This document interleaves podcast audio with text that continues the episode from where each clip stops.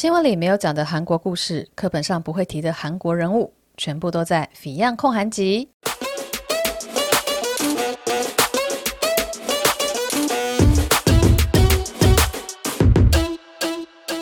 安妞，大家欢迎来到《Fion 焢韩集》的第九集。那这一集呢，我们要延续上一题的主题，要讲的是领养的故事。那在这边先简单的讲一下我上一集讲的内容哦。上一集呢，我就讲的是韩国曾经呢被外媒批评说，你是在出口小孩，就就是把自己国家的孤儿给外国人领养，等于就是说自己的政府不养，然后呢送给别的国家的父母来领养。那韩国的官员他们是解释说，以前韩国比较穷困，就是两韩战争之后呢，他们没有什么样的财力去支付这些照顾孤儿的成本，加上西方国家的时候很多父母们想要领养小孩，但是自己国内的哦、孤儿是没有那么多的，所以说两方呢等于是各自的需求是没合的，就让外国的父母呢来领养了韩国的一些小孩。那上一集会特别讲到领养，是因为韩国前阵子有一个女婴证人重影，疑似是因为长父母的虐待而致死的事件哦。那所以我呢就想说，提供给大家一些新闻背景，就来讲领养的故事。因为那个女婴她是被领养的嘛。到最后呢，我就分享了一个在六岁的时候被挪威的父母所领养的一个韩国男孩子，他叫做艾利克。那他在挪威成长嘛，但是他对韩国其实一直没有太大的想法，那甚至说是很排斥到韩国看看的。那是后来呢，他在二十几岁的时候，跟妈妈一起去曼谷旅游，然后在曼谷街头呢，发现身边都是亚洲面孔，让他觉得很自在。因为在挪威啊、他住的地方可能是没有那么多亚洲人的，他反而会被视为是一个异类或者一个特殊的存在，就被盯着看。那在曼谷的时候呢，他反而不觉得自己有这种异类的感觉，是一个很融入当地的，所以他渐渐的才觉得说，哦，好像到亚洲国家也是一个不错的感觉哦。那他之后呢，才决定说，好，那我就去韩国看看。那这去韩国看看之后，他就决定要留下来嘛。那他去以前把他送出国的这个算是孤儿院吧，或者说儿童中心。去拿他的一些身份文件的时候呢，对方工作人员就跟他说：“哎，你的亲生母亲想要见你。”然后 Eric 是完全不想要见的嘛，他觉得没有兴趣。对方提供了他一个资讯，让他觉得好，那就来见吧。那就是他还有两个妹妹。对，上一集呢，我们就停在这边。以写故事啊，或者说戏剧的角度来说，这个。把一个逗号停在这边是非常有张力的事情哦。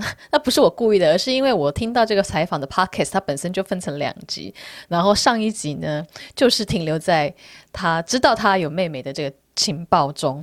然后呢，就接着是下一集。然后我上次录音的时候还没有时间去把这整个 podcast 听完嘛。然后，所以我就是想说啊，大家真的想听的话，我再留到 下一集来做，继续做这个主题。那在 Facebook 就我的粉专上面。大家真的是超级想知道，然后还有很多人问我说：“诶，那一集 Podcast 去哪里听？”然后我有把那个 YouTube 的链接丢给大家，因为他们是一个儿童的福利保护中心吧，他们出的一个 Podcast，然后有放在 YouTube 上面。但是他那个采访呢，就是韩文跟英文交杂的，主持人是用韩文提问，然后 Eric 是用英文回答，然后主持人会再把 Eric 的回答翻成韩文。所以说，如果你听得懂韩文的话，那你这整个的对话，整个 podcast 你是 OK 的。但是如果你听不懂韩文的话，你就只能听 Eric 他自己讲英文的部分。那我会再把他那个 podcast 的 YouTube 连接呢，放在我这个说明里面，大家可以自己去听。那所以说呢，今天就是要继续来讲 Eric 后面的故事。那我当然也就继续找了很多领养的资料，因为我们想说，哎，讲 Eric 的故事，就只讲到他后半部，这样好像。很很没有内容诶，就是把它讲完怎么样？十分钟就过啦。所以呢，我就去找了一些资料，找一找，找一找，诶，哇哩嘞，因为忍不住找太多了，我觉得应该又可以超过四十分钟哈。哦，所以大家嗯，看到这个 podcast 的，虽然说我还没有剪啦，但是我猜应该会超过四十分钟。好，那我们现在就来回到讲 Erica 的后续故事哦。他决定要跟他的亲生妈妈还有两个妹妹见面之前呢，他就有经先说。哦，我其实已经有一个妈妈了。他的意思是说，我的心里就是一对父母，我挪威的家人们。那我想要见韩国的亲生妈妈，只是因为好奇，而不是因为说我想要拥有家人那样子。就是他等于是给自己一个防备的界限。我说我只是很好奇，所以想要见见看你们，而不是因为我想要跟你们变成家人。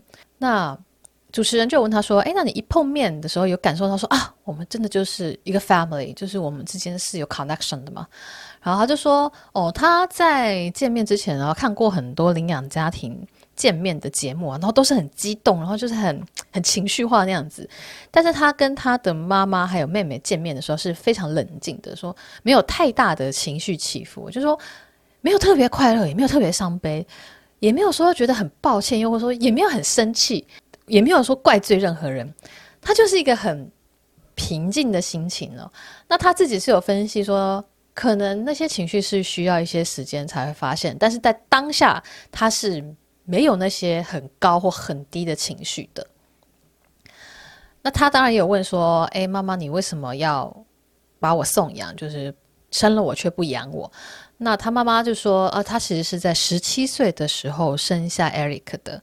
啊，他爸妈们那时候都是高中生，都是未成年的状况，所以实在是太年轻了，没有办法养他，所以才把他送养。”那 Eric 是一九八二年出生的嘛？那在一九八二年的时候，一个高中生有了小孩，怀孕了，呃，他要能够养这个小孩的状况，可能会比现在更困难。现在都不一定是那么的简单了。那在三十几年前，八二年的时候是更加困难的。那 Eric 在跟这个亲生妈妈还有两个妹妹见面之后呢，就。哦，不是说见一次面就没了，就是还是有持续的保持联络，就一年都会见好几次面。然后他自己是说，他觉得他们见面的时候气氛都很好，也都还蛮开心的。虽然说没有办法像家人那么的亲密，那么的接近。哦，他自己也说，我觉得可能永远都没有办法像真正的家人那样子，但是至少是好的关系。然后他们一开始呢都是用英文对话的，然后后来 Eric 就有慢慢的学韩文，所以说他们最近也开始就是可以用韩文了。那因为一开始是用英文沟通嘛，那其实、呃、老一辈的人可能会觉得说啊，你赶快去学韩文啊，我才能够跟你沟通。但是呢，他的亲生妈妈并没有要求他这件事情，他就说他妈妈只是很开心可以跟他见到面，他没有要求 Eric 说，哎。赶快去学韩文，才可以跟我沟通啊！又或者说，你留在韩国吧，我们可以一起常常碰面什么的。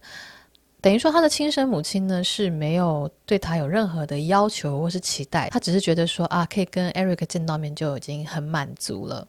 那 Eric 的养母也知道说他们见面的这件事情，我觉得在这个采访的时候啊，听到会觉得蛮温暖的，就是他说他的两个妹妹哦，跟他挪威养母的关系也很好。他甚至说，妹妹还有跟自己的表妹吧，还是表兄弟姐妹一起去挪威玩，而且他的妹妹去挪威啊，是 Eric 不在场的状况下，就等于是 Eric 的亲生妹妹跟 Eric 的养母是完全没有血缘关系的嘛。但是呢，他们就还是相处得很好，然后甚至可以说，就是没有 Eric 也可以相处得很好这样子。那 Eric 后来是在韩国结婚，他说他的婚礼呢，就有三个妈妈和两个爸爸一起参加。我听到这边的时候就想说，哦，三个妈妈可能是讲说养母、生母，然后还有呃女方的妈妈吧，然后还有两个爸爸，应该是男方的爸爸跟女方的爸爸，就是。那样子听起来是蛮 OK 的，结果呢，他仔细说明之后，我才发现没有诶，他是指他自己这一方啊，就是新郎这方就有三个妈妈跟两个爸爸出席。大家是不是觉得很困惑？为什么会有这么多爸妈？好，来解释一下，他的三个妈妈呢，就包括了他的亲生母亲，然后包括他的养母，然后再来一位呢，是他呃，挪威养父，他再婚之后的妻子，对，等于是他的 stepmother。那样子的概念，然后他两个爸爸呢，一个是他的养父嘛，就是挪威养父，然后呢，一个是他妈妈再婚的丈夫。哦，对，如果有听上一集就知道说，其实他的挪威养父母在他十岁的时候离婚了，所以后来又再各自再婚，所以他的这个三个妈妈跟两个爸爸呢，就包括了他养父母各自再婚的对象。那你可能会想说，哦，头，OK OK，故事到这边就还蛮温馨的，也大概是一个就是蛮好的结局。但是呢，这中间又再出现一个转折，怎么说呢？就是其实他在韩国有被收养过一次，也就是说，他在六岁被送去挪威之前，他在韩国已经被送养一次了。他的亲生家族的姓是姓崔，但是他在韩国的文件上他是姓李的。然后呢，在他小时候，他的韩国养父还有寄了很多他的小时候在韩国的照片给他，以及养父自己的一张这种独照哦。所以说，一直到十八岁之前，他都以为这个寄照片给他的这个男人是他的亲生父亲，因为他的挪威养母没有跟他解释太多的细节。那是到他了长大之后呢，他就问他挪威养母说：“诶，我觉得我的韩国这个爸爸跟我长得好像不太像呢。”然后他妈妈就开始哭，然后就开始说：“啊，其实你以前在韩国也被收养过一次。”那当然会觉得很奇怪啊！如果你已经在韩国被收养了，为什么后来又还要再被送到挪威，又是再换一个养父母呢？那 Eric 的解释是说，哦，他当初在韩国被收养的那个韩国养父母呢，他的韩国养母在他五岁的时候自杀了，所以他想说，这就应该是他后来被送到国外，就是给挪威养父母收养的主要理由哦。那在他听到这个故事之后，他就觉得很难过，然后接着又觉得。很困惑，因为他以前呢，就因为这个韩国养父有寄了他很多小时候的照片啊，所以说他一直以为这个韩国养父母就是他的亲生父母。在他小时候，他知道这个韩国养母本身是已经过世的时候，就还想说，哦，哦、原来已经过世了。他其实很想见他，什么什么，想要知道说自己这个韩国养母的脸。那他也不了解说为什么养父没有给他妈妈的照片那样子。那。在他知道说自己曾经在韩国被领养过一次之后，他就非常的冲击，就是震惊。但同时之间呢，这也代表着啊，他的亲生母亲可能还活着。那所以这应该高兴吗？还是应该要就是要有怎样的情绪？他非常的困惑，就是整个脑子很混乱那样子。那其实 Eric 是在二零一一年来到韩国的嘛，但是呢，他是直到二零二零年，也就是去年的时候，他才决定去见他的这个韩国养父，就是在他小时候有一直寄他照片给 Eric 的这个韩国男子，就是他的韩国，他以为是他的韩国亲父的这个，其实是韩国养父，有点复杂，我希望大家这边还没有被我搞混。那。他就说他在见到韩国养父的时候是非常的感动的，跟他见到他亲生母亲的感觉是不一样的哦。所以说照顺序来说的话，Eric 是先见到他的亲生母亲，然后呢才决定去见他的韩国养父。那他的亲生父亲呢是已经过世了。那 Eric 去见他的韩国养父的时候，他说他非常的感动，就是跟他见亲生母亲的感觉是不一样的。但是。我觉得所有人应该会很好奇，你一一年就来韩国，哎，为什么要隔了快十年才决定要去见你的养父？如果你这么的感动的话，他养父在见到他之后，也是马上问了这个问题哦。因为养父就说：“我有把我的身份证字号写在我寄给你的照片后面，所以如果你要找的话，你是可以马上找到我的啊。就是你为什么不来找我？”那 Eric 对他解释说：“我其实就对自己还有很多的疑惑跟不懂，我不知道说我。”的童年，我的小时候到底是真的，还是说其实是一场梦？那他想要亲口问这个韩国养父，但是他在挪威长大的嘛，所以他的韩文是完全不通的。他二零一一年来到韩国的时候，也是韩文完全没有基础的状态哦。那他说他想要亲口问养父这些问题，想要亲口跟养父交流，而不是透过翻译。所以说，这中间包括他自己对自己。的身份认同的一些困惑啊，还有学韩文的过程，就花了他不少时间。Eric 见到养父之后呢，两个人都非常的开心哦。然后 养父呢也会一直打给他说：“哎，我们一起见个面啊，或者说我们一起去钓鱼啊，还蛮可爱的。”其实我觉得韩国很多长辈他们是很乐于。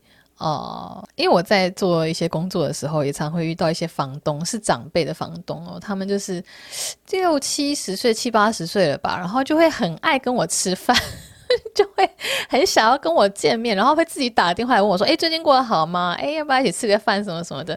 然后我就很不习惯这样的事情，所以我觉得就是韩国长辈他们还蛮乐于哦，照顾这些晚辈啊，或者说跟晚辈们吃饭或者是碰面那样子的。对，那但是 Eric 他就说，哎，他的新工作就很忙，所以说哦就没有办法常常跟养父一起出去钓鱼啊、吃饭啊什么的。但是呢，他这次中秋节是。二零二零年的中秋节呢，他有打给他，就打给那个养父，然后养父就非常的开心，然后还甚至跟他说：“啊，谢谢你还打给我什么的啊。”因为中秋节对韩国人来说，其实是我觉得就等同于农历新年这样子，甚至呢，中秋节的重要度会比农历新年来的高。然后韩国人是中秋节跟新年都会过的，然后他们过的方式也很类似，都是要祭祀，然后大家家族团聚。哦，但是我觉得他们重视中秋节的感觉大过于今年的感觉。那如果大家好奇的韩国人怎么过新年的话，哦，因为这下个下个月就是新年了嘛，我就可能下个月如果过新年的时候，我再拍个影片给大家看，大家可以可以去我的 YouTube 看韩国人怎么过新年的。好，那养父那边呢，就主持人就问他说，有没有你的兄弟姐妹？因为他的亲生母亲那边还有两个妹妹嘛，那养父这边就不知道有没有兄弟姐妹，然后。Eric 就说：“哦，我也有问他一样的问题，因为养父是带着他后来结婚的老婆一起来的嘛，就是他养父跟第二个老婆结婚是已经三十年了，就是在 Eric 被送去挪威不久之后结婚的。然后养父就跟 Eric 说：‘哦，他们曾经尝试着要有小孩，但是都失败了。’所以其实 Eric 算是他们的独生子。他因为他在韩国被领养了嘛，所以他的呃追踪来源的话，其实他是。”挂在养父下面的，因为他连姓都改了，就是跟着养父姓，所以亲生母亲那边好像是没有什么文件的。所以说主持人问他说：“那你怎么样确定说亲生母亲就是你的亲生母亲？你有做过 DNA 的测试吗？”那 Eric 他就说：“我从来没有问过这件事情。”就事实上呢，他还有一个小他两岁的弟弟哦。啊，那那个弟弟呢是被送去美国领养的。那他有看到他弟弟的照片，他说跟我长得一模一样。然后 Eric 就说：“我觉得没有必要做 DNA 测试，因为我从来没有想过有可能是假的，就是有可能这个亲生母亲不是我的亲生母亲，他是骗我的。有很多亲生母亲啊，跟这些海外领养的小孩子碰面之后，会希望说：诶，小孩子可以给他一些什么，或者说想要从这个小孩子身上获得一些什么。”但是他的亲生母亲从来没有跟他要求这些，就是从来没有要求说，哎，你要来见我，或者说跟他可能借钱啊，或者说要一些资源什么的，他们就只是纯粹很纯粹的见面。所以说，Eric 也觉得没有必要去怀疑他。那 Eric 现在是住在韩国吗？那他想要定居在韩国的原因呢？他上集就很老实说，说是为了女人的关系。然后他后来也是觉得在韩国住得很自在啊，慢慢的哦，也就觉得说首尔就很像自己的一个故乡那样子。但是呢，他在韩国生活，当然也是得找个工作养活自己嘛。那他就必须要跟一些海归的韩侨竞争。那他们相对来说会比较弱势，是因为他们本身跟韩国文化原本是切断的嘛。因为至少海归韩侨呢，他们。哦、家人是韩国人，还会教导他一些韩国文化，或者说韩语会有一些基本的认识。但是对于这些海外领养的小孩呢，他们对韩国的文化是完全切断的，当然韩文也是没有什么基础，所以说竞争起来相对会比较弱势。很多海外领养的韩国小孩呢是在美国长大的，那他们因为母语是英文的关系嘛，就会在一些英文补习班啊当老师。那他自己呢，一开始也是在明洞的一个补习班当英文老师。然后在二零一三年的时候，他参加了一个创业活动，就是 So Global Center 办的一个可能一个 program 吧。其实 So Global Center 还蛮常办一些针对外国人的呃资源啊，或者是活动。我之前有去上过课，而且是免费的，就还蛮好的。然后 Eric 他就有提出一个创业的一个 business plan。然后也成功了，就后面就有在这边公司工作啊，等等。那他现在也住在首尔，我就是肉搜了他，然后还找到了他的社群账号，然后就有发现他应该是住在龙山区吧。希望大家不要觉得我是个变态。因为反正就看到他的 IG 照片以后，就看他有照他的窗户看出去的样子，然后我就看了一下，发现嗯，这一区应该是龙山区。我就是一个不动产的私生狂 fan。我觉得他看他的那个照片啊，还有他的一些生活分享，我觉得他就是在韩国应该就是过得还不错。然后在这边也偷偷跟大家讲一下，我也有想过要去采访他，就是我听了他的故事以后，觉得是一个嗯很有意义的故事。然后我在想说，是不是可以找他一起来拍片，然后他可以分享他现在的生活啊，或者说他以前的故事。不过就还没有联系上，对，我还在努力的联系当中。那如果真的成了的话，我再来跟大家说哦。希望说他会愿意跟我碰面，然后也愿意跟我一起拍片。好，讲完 Eric 的故事呢，我就很好奇，其实。在这些被海外父母所领养的韩国孩子里面，是不是也有别人在媒体上工作，又或者说他是甚至是成为了明星呢？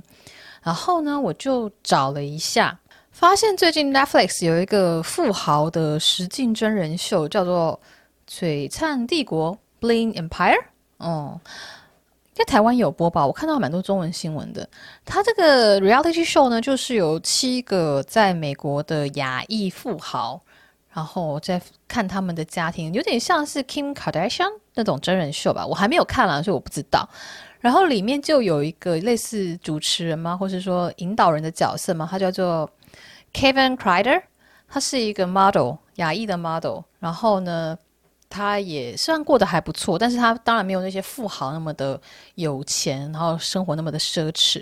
那他就等于是用一个比较平凡人的角度去去带观众看这些富豪的生活啦。就是他闯入了丛林里的小白兔，然后小白兔身上还带一台摄影机，那样子的感觉吧。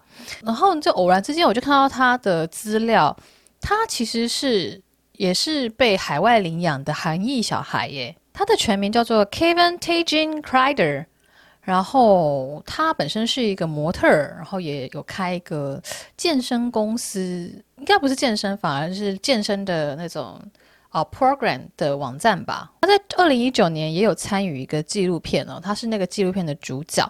那那个纪录片叫做 The Ugly Model，就是在讲说英俊 model 背后他们的两难，或者说他们自己心中的一些矛盾。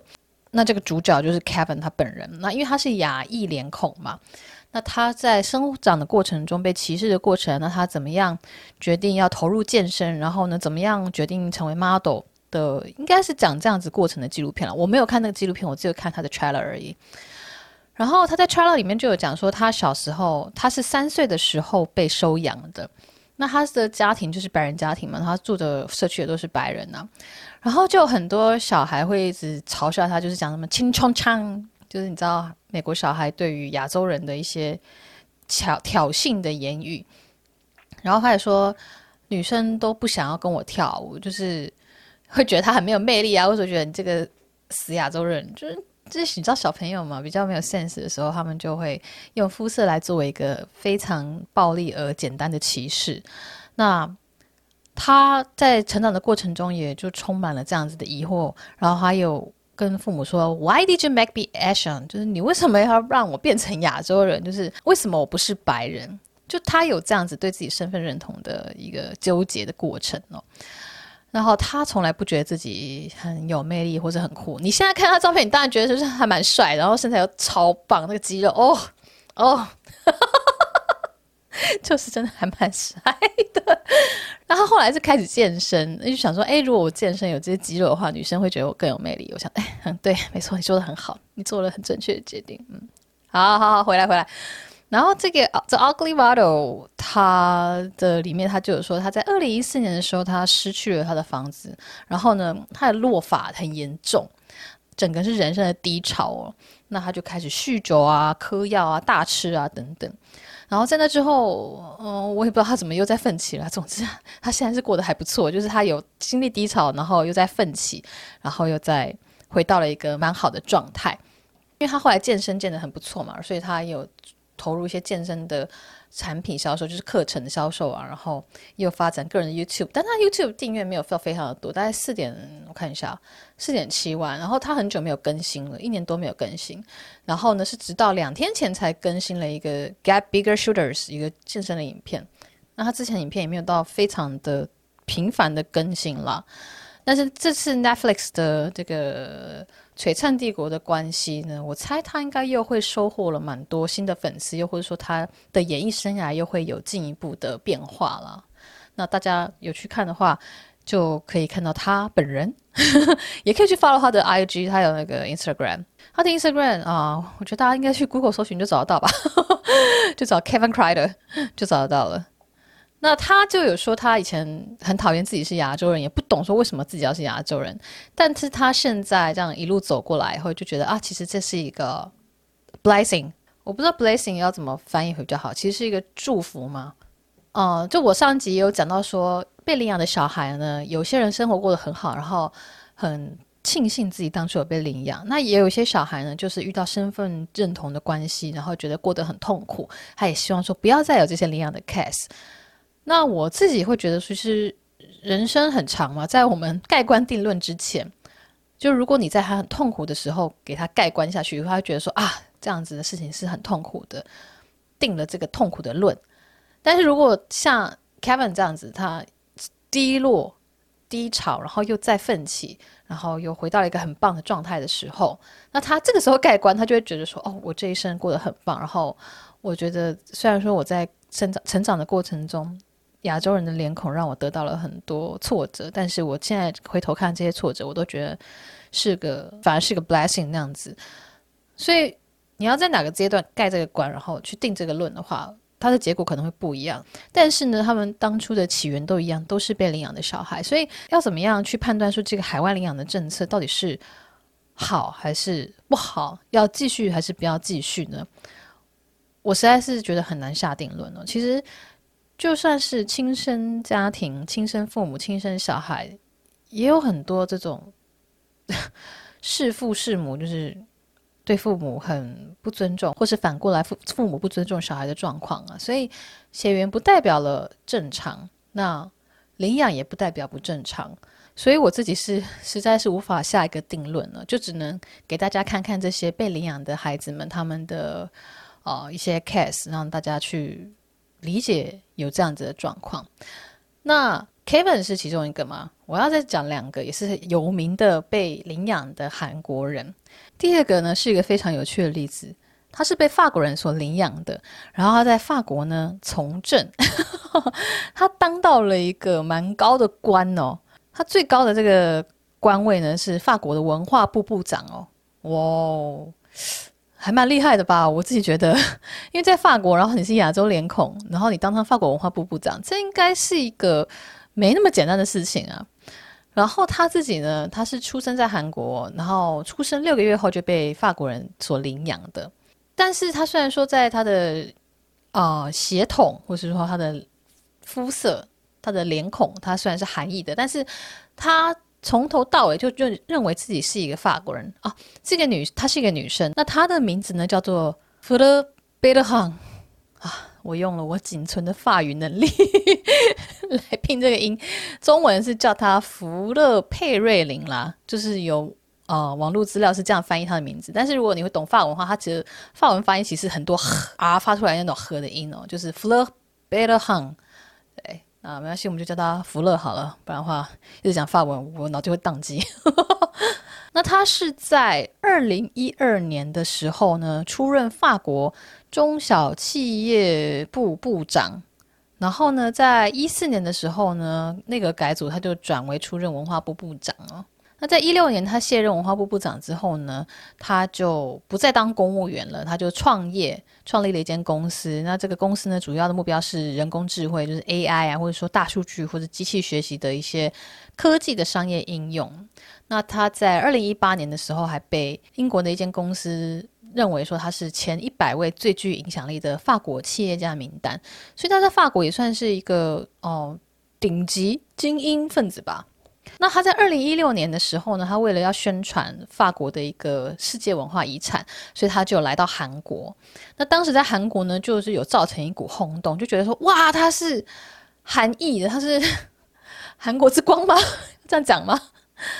然后呢，就有很大幅度的媒体报道，因为就会觉得说，哎，韩国人当上了法国的文化部部长，哎，虽然说韩国对他的成长过程一点影响都没有，就因为他是韩裔，所以说啊，韩国的媒体呢就很关注他，就觉得说，哇，你是不是啊，韩国之光？但是其实这个福勒他有非常明确的说，他就觉得自己是法国人，他觉得自己是在法国成长的，然后他接受也是法国文化，他就觉得自己是法国人，他并不会说自己是 Korean 是韩国人那样子。那像韩国民众的反应，有些就说：“哎，你们自己这个国家呢，小时候不养他，把他送给外国人，然后现在人家长大有成就了，就来。”大书特书说啊，这是韩国之光，就有些人就觉得说，天哪，就是其实就是怎么可以这样讲呢？就是你有什么贡献吗？怎么人家成功了，你就来沾人家的光那样子？然后就很多网民就有表达了他们这种嗯，觉得太过于沾光的意见。对，那这个就是一个蛮有名的在海外被领养的韩国小孩的故事。那第三个呢？我觉得非常的惊讶，就是我以前完全没有料到哦。就是我虽然知道这号人物，但我不知道他是韩裔的。那这个是我在 Facebook 上面 po 了这个 podcast 之后呢，是有人留言跟我说了，我才知道，就是伍迪·艾伦他的老婆，现在的老婆宋怡。他其实是韩裔的。那讲到伍迪·艾伦，我觉得大家应该就会觉得说啊，宋怡不是原本是他的养女吗？然后呢，竟然他跟养女在一起还结婚，布拉布拉布拉的，就是很八卦那样子。然后我以前看到的也是这样，就是米米亚法洛嘛领养了宋怡，然后没想到后来竟然宋怡竟跟伍迪·艾伦在一起，然后发生关系等等的，就觉得好像听起来有点变态，有点乱伦嘛。因为毕竟会觉得说，诶，他们原本不是养父跟养女的概念吗？为什么会突然变成了男女朋友，然后甚至又变成了夫妇？但是我就仔细的去看了一下宋怡的一些专访哦，然后看到了一篇超级长的专访，在二零一八年的，然后里面就有解释了宋怡她的人生故事，然后她的受访、她的想法等等。那其实，在其他的英文媒体你也看到，宋怡跟伍迪·艾伦。对于米亚·法洛的一些说明跟解释呢，都是哦、嗯、有点负面的。米亚·法洛其实收养了非常多的外国小孩哦。那他在教育宋怡的过程之中，其实宋怡是觉得有一些不是那么的感到开心的状态。有例如说呢，宋怡刚开始到。米娅的身边的时候呢，就学不好英文嘛，就因为他完全就不会英文呐、啊。然后呢，米娅就会要求他倒立，然后或者说打他，或者说威胁他那样子。就是宋怡说他在成长的过程中，并没有时时刻刻感到很安心，反而会是一个充满了不安感的状态哦。那宋怡呢也说，他觉得艾伦就是伍迪·艾伦呢，不是米。不是我的养父，因为其实伍迪·艾伦跟米亚·法洛他们没有结婚嘛，他们就是男女朋友的状态。那至于他们有没有同居，或者说他们同居的时候，宋怡在不在旁边，这太细节了，我就没有去知，我就没有特别的去查，那可能也查不太到吧。宋怡他是有说，就宋怡他不会觉得伍迪·艾伦是他的养父，他只觉得那是他养母的男朋友，就是米亚·法洛的男朋友。因为你看宋怡他的名字，他是孙迪·普文，他为什么会有普文这个姓？是因为米亚·法洛以前跟一个叫 Previn 的男子结婚的时候，在那段婚姻关系底下，他收养了宋怡，所以说宋怡就跟着那个男生的姓。那宋怡是在可能成长了不知道到几岁的时候呢，然后米亚法洛才跟伍迪·艾伦在一起的。所以他他说他没有把伍迪·艾伦当成自己是养父，他只觉得他是哦米娅的男朋友那样子。然后在一些两个人相处的过程中，然后他才慢慢的爱上伍迪·艾伦。那。他们的故事也是，我觉得非常的长，然后有很多方的说法，我也不知道说哪一方才是完完全的客观正确。那总之是别人的生活，也没有必要说 谁就是对的，谁就是错的。我只是提供了一个，呃。中文媒体上比较少出现的观点给大家，因为我觉得，如果你去查宋怡啊，或者查伍迪·艾伦出来的中文资料，常常就是在讲说啊，他们是乱伦啊，或者说伍迪·艾伦怎么样把自己的养女变成自己的妻子那样子，就是有一些很很八卦、新三色的东西啦。所以我觉得，如果你真的想要了解故事的话，你可以去看这个宋怡的专访。这个专访是一个叫做 Watcher 的网站上所写的，就是超级超级长。如果你有耐心的话，你可以去看。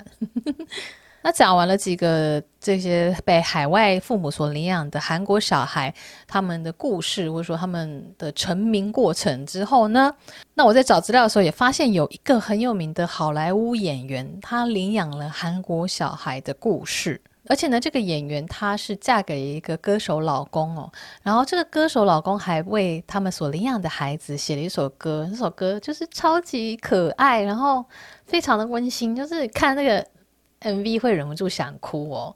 就我自己就是 就边看那个歌的 MV 呢，就是大哭特哭，觉得实在是就是很感动，对。我会把那个 MV 的链接放在说明栏里面，大家可以去看。那这个女生，也就是这个明星、这个演员呢，她叫做 Catherine Mary Heigl。哦，我实在是不太确定她的发音。那我们就讲她中文好了，她叫做凯瑟琳·海格。那她曾经是电影《二十七件礼服的秘密》的女主角，然后也是电影《好运临门》的女主角。那个“运”是怀孕的“孕”。然后她以前也演过实习医生的这个主角群之一，那她曾经以实习医生呢获得了金球奖的提名，然后也曾经曾经也因为实习医生呢获得了艾美奖剧情类最佳女配角奖。她的老公呢叫做 Josh Kelly，是一个乡村歌手。那他们在二零零八年结婚的。那他们在二零零九年的时候呢，这个凯瑟琳她就在韩国领养了一个女生，一个小女孩。他们就把这个女孩取名叫做 Nancy Lee，那小名就是 Nelly。那她为什么会想要领养一个韩国小孩呢？那主要是因为凯瑟琳她的姐姐叫做 Meg，本身也是一个韩国人。对，就是她的姐姐本身也是被领养的韩国小孩。那凯瑟琳的姐姐这 Meg 呢，她是在凯瑟琳出生的前三年，然后她的父母呢收养了 Meg。后来才生下凯瑟琳，所以说凯瑟琳她在这样子的家庭环境长大，她就也想要做一样的事情，就是想要领养一个韩国小孩，就想要有类似的家庭结构。所以她在二零零九年的时候呢，就在韩国领养了一个小女孩哦。那这个被领养的小女孩呢，据说她有先天性心脏畸形的疾病，所以她必须要在很小的年纪就接受手术哦。所以在领养的时候呢，她是被归类为需要啊、特别帮助，就是 special needs 的这种小孩。那他这样子 special needs 小孩呢，在领养的时候，这个流程是更快的。这样子的小孩呢，也是比较不容易找到养父母的，因为会觉得照顾起来好像会比较复杂，就很难找到领养的家庭。但是凯瑟琳呢，就决定要领养他，然后那幸好呢，这个手术是很很不错的样子，就是在那之后呢，就完全恢复健康了。那他是有说，他在接回这个小孩的一个礼拜的时候啊，就是小朋友就可能很紧张吧，就不太愿意笑，然后就一直很封闭自己的，所以他一开始也会觉得说啊，如果我的这个领养的小孩他不爱我怎么办？他不愿意敞开心房的话。那我该怎么办？就会会有点害怕。但是呢，他就是慢慢的跟小孩相处之后，小孩也就敞开了心房了。然后这个凯瑟琳的老公呢，就是 Josh Kelly，他也就写了一首歌。那这首歌的名字呢，就叫做 Nale Moon，就是把这个小女孩的名字，然后她的昵称啦，啊、后面再放上 Moon 月亮的意思，就是一个啊、外国人他们称呼自己的小孩的那种。很可爱的小昵称那样子，然后这首歌的歌词就是非常的，哦，看了就很想哭哎，推荐大家可以去听那首歌，然后看歌词，同时呢也看那个 music video 的画面。他那首 MV 的开场呢，画面就是这个小孩的领养文件是一个信封，然后上面写着他的韩文名字 Kim Yumi，然后接下来的镜头就是小孩的韩国护照。然后还有小孩的美国绿卡。MV 呢，主要就是分成两条线哦，一条线就是这个歌手跟他的伴奏们在台上表演，然后唱这首歌的画面。那中间穿插另外一条线呢，就是这个女孩她成长过程的影像记录，就有一些可能她在美国的家里面奔跑的画面啊，或者说她跟爸爸妈妈在草地上打滚的画面。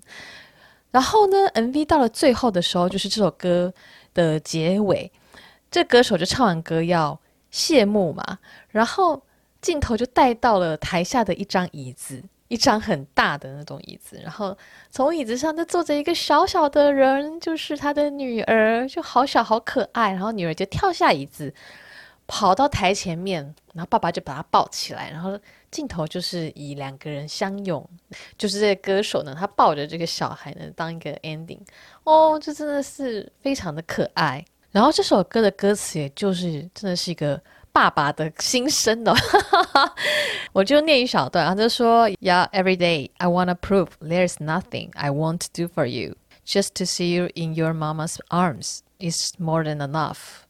就是每一天我都想要证明，我会愿意为你做任何事情。只要看到你在你妈妈的怀里，我就觉得啊，此生足矣。就是非常有爱的一段歌词。然后凯瑟琳跟她老公是在二零零九年领养了这个小女孩嘛。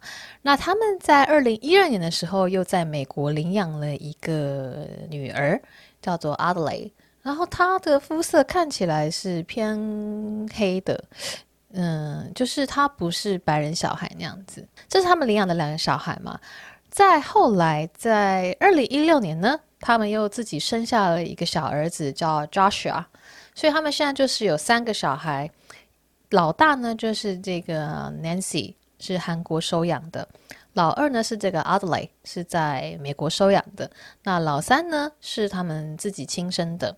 凯瑟琳是一个非常啊、热衷参与公益活动的演员哦，然后你可以看到她的 Instagram 上面有很多她在参与公益活动时候的照片和记录，那也有他们一家人的合照，觉得非常的 lovely，非常的可爱。嗯，那上次在我讲完领养的第一集之后，有很多版友的留言就有提到一出韩剧，是二零零四年的。对不起，我爱你。那个男主角是苏志燮，然后女主角是林秀晶。他的男主角的背景呢，其实就是海外领养的韩国小孩。苏志燮饰演的男主角呢，他就是在很小的时候就被澳洲的家庭所收养了，然后他从小在墨尔本长大，但是他在长大之后呢，又被这个家庭抛弃。然后就过着一个很颓废的生活。那在澳洲的时候，他也爱上了一个跟自己一样是这种被海外父母所领养的小孩的一个韩国女生。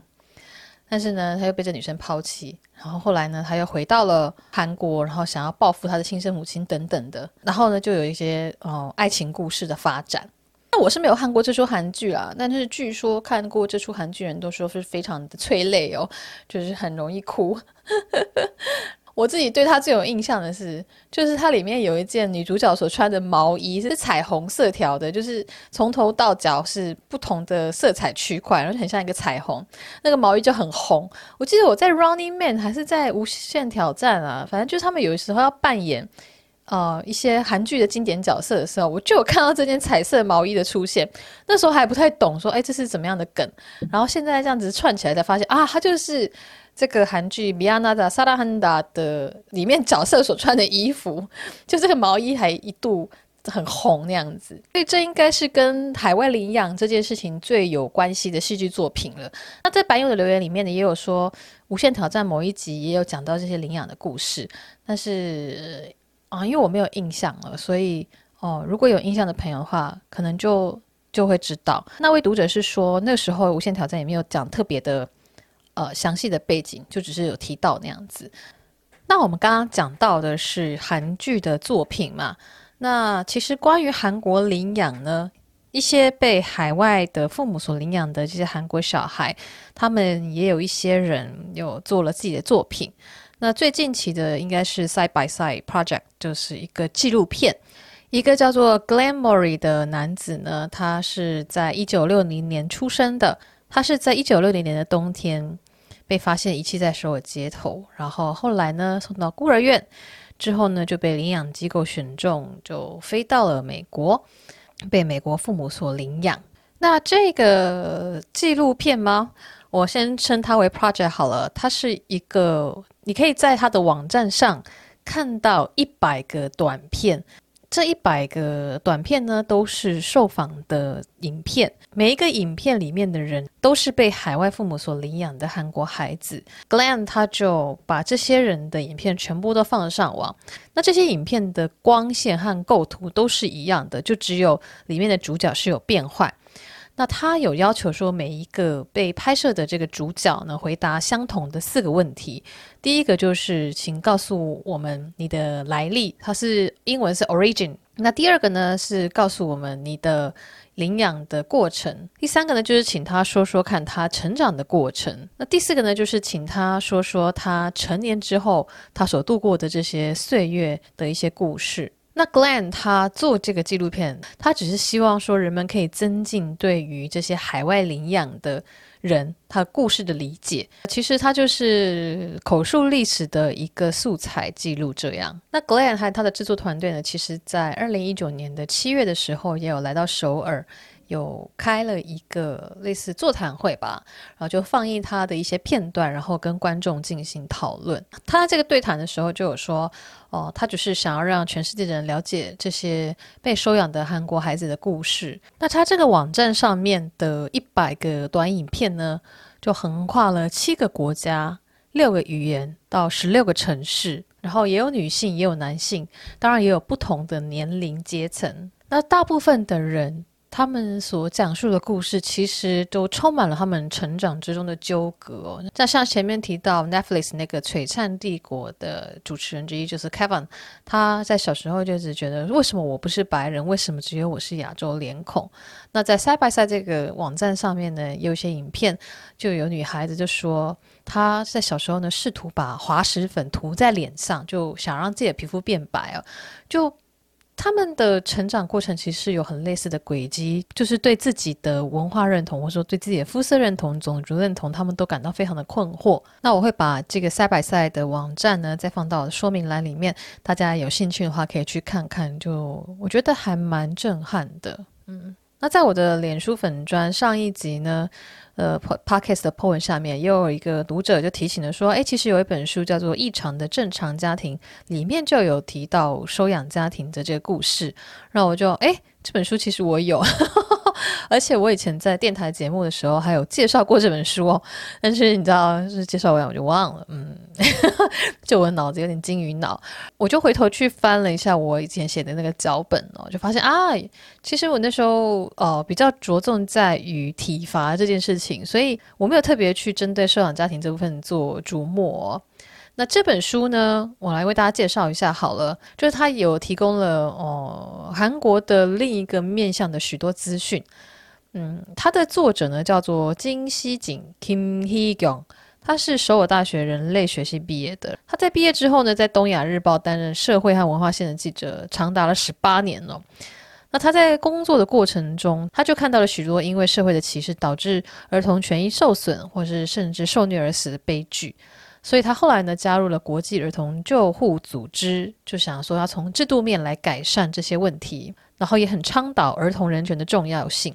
他后来是进入了政府部门，我现在应该是女性家庭部的副部长吧。那他这本书其实就是点出了一个韩国跟台湾都面临的社会议题，也就是低出生率。这个作者呢，他点出一件很矛盾的事情，就其实韩国的出生人数是一直在创新低的，但是呢。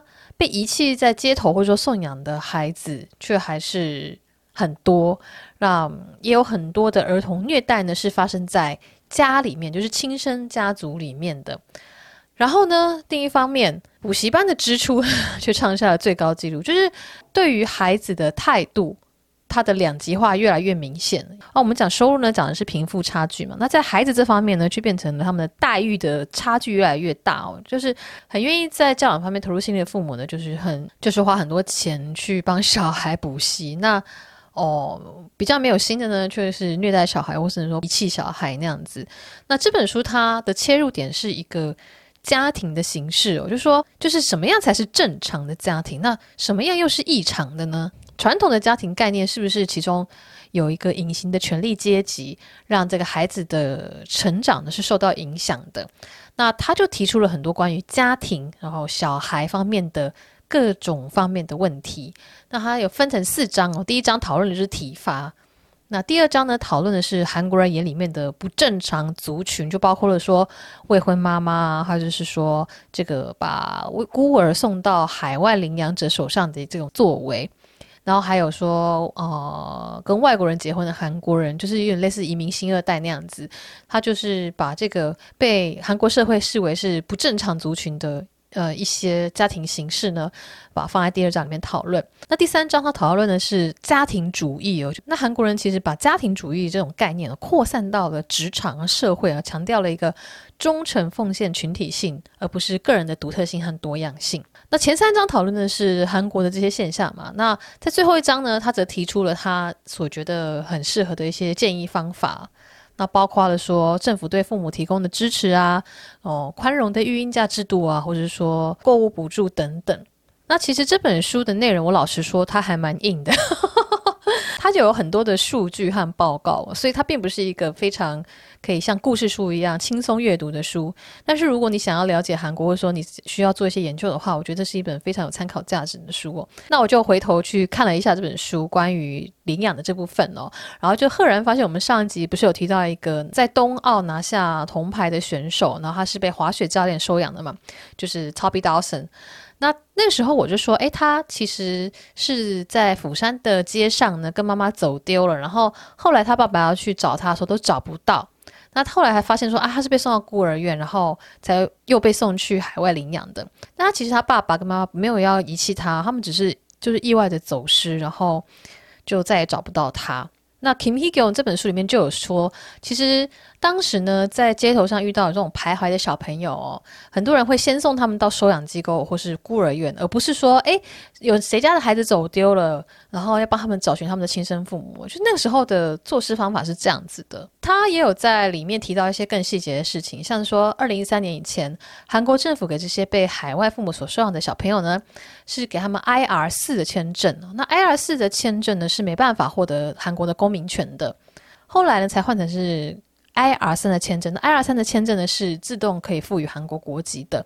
所以说，在二零一三年以前被收养的这些小朋友里面呢，有很多小朋友他们是啊、在韩国是没有国籍。然后呢，他们被领养之后，领养的父母们也没有注意到这种国籍的事情，然后就没有帮小孩申请他们自己国家的国籍，或者说就是有些程序没有办好，那导致于这些小孩长大之后才发现，哎，自己是一个无国籍的状态哦。那之前也有例子，就是在美国长大都已经成人了，然后他才发现说，哎，自己是没有国籍，结果呢，他就被美国政府驱逐出境了，因为他等于是非法滞留嘛。那他会被驱逐到哪里去呢？他就被驱逐回了韩国，但是。他虽然说有的韩国血统，他脸是韩国人的脸，但是他骨子里完完全全就是一个美国人。他对韩国文化一点都不了解，也不懂韩文，然后就被驱逐回韩国。那他就是过得非常的不顺遂。然后，因为毕竟对他们来说，韩国就是一个外国，然后不是你的母国，你还要被迫离开你认为的母国，然后到达一个外国，然后那个外国也对你不了解，你们互相是一个很不熟悉的状态。那就有蛮多这样的例子。那其中有一个蛮呃上市了新闻的，就是一个这样子无国籍的孩子，他在韩国实在是过得蛮痛苦，然后他就决定自杀了。啊，那当然了，这个样子无国籍的问题呢，并不是领养的问题哦，就是他们不要跟文在寅一样，就是把他们两个事情画在一起，只是说在领养的过程中有一些。哦，没注意到的事情造成了这样子的状况发生。那我想前面 side by side 的那个制作人 Glenn，还有这本书的作者 Kim Hee-gyun，他们的愿望应该都是希望说越来越多人能够理解这些状况，来了解这些海外领养人或者说这些孩子们他们所遭遇到的事情哦。如果有兴趣的话，可以去看这本书，是时报出版社出的，叫做《异常的正常家庭》。那领养这个主题呢，虽然有点严肃，但是我在做功课的过程中，也感觉自己学到了很多，然后知道了很多我从来没有想过的事情。那有些内容呢，也是英文媒体有，或是韩文媒体有，但是中文媒体没有的内容。希望大家还觉得有收获。那这个议题呢，也的确是很复杂，然后有各式各样的想法了。总之，嗯，就是给大家看看韩国的另一面喽。嗯，希望大家还喜欢。那我们今天就先到这边啦，大家拜拜。